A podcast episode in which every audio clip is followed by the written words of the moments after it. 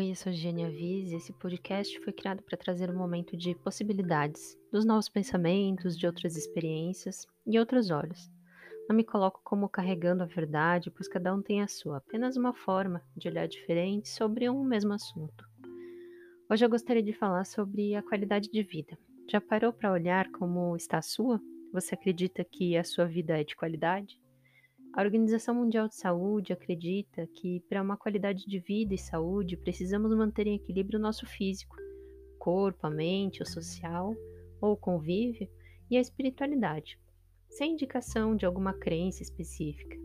A espiritualidade, no sentido de acreditar em algo, seja ela o nome na qual você escolhe dar, força, além, universo, cosmo, Deus, Buda, Jesus.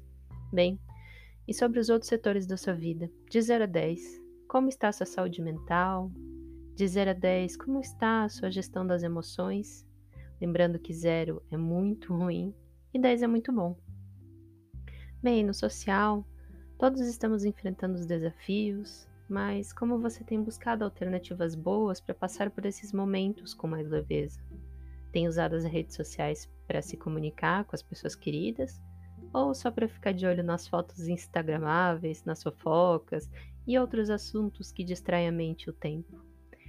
Sei que é um momento delicado e desconfortável em vários aspectos. Acredito principalmente que o desconforto venha das novas formas que precisamos encontrar para passar por tudo isso.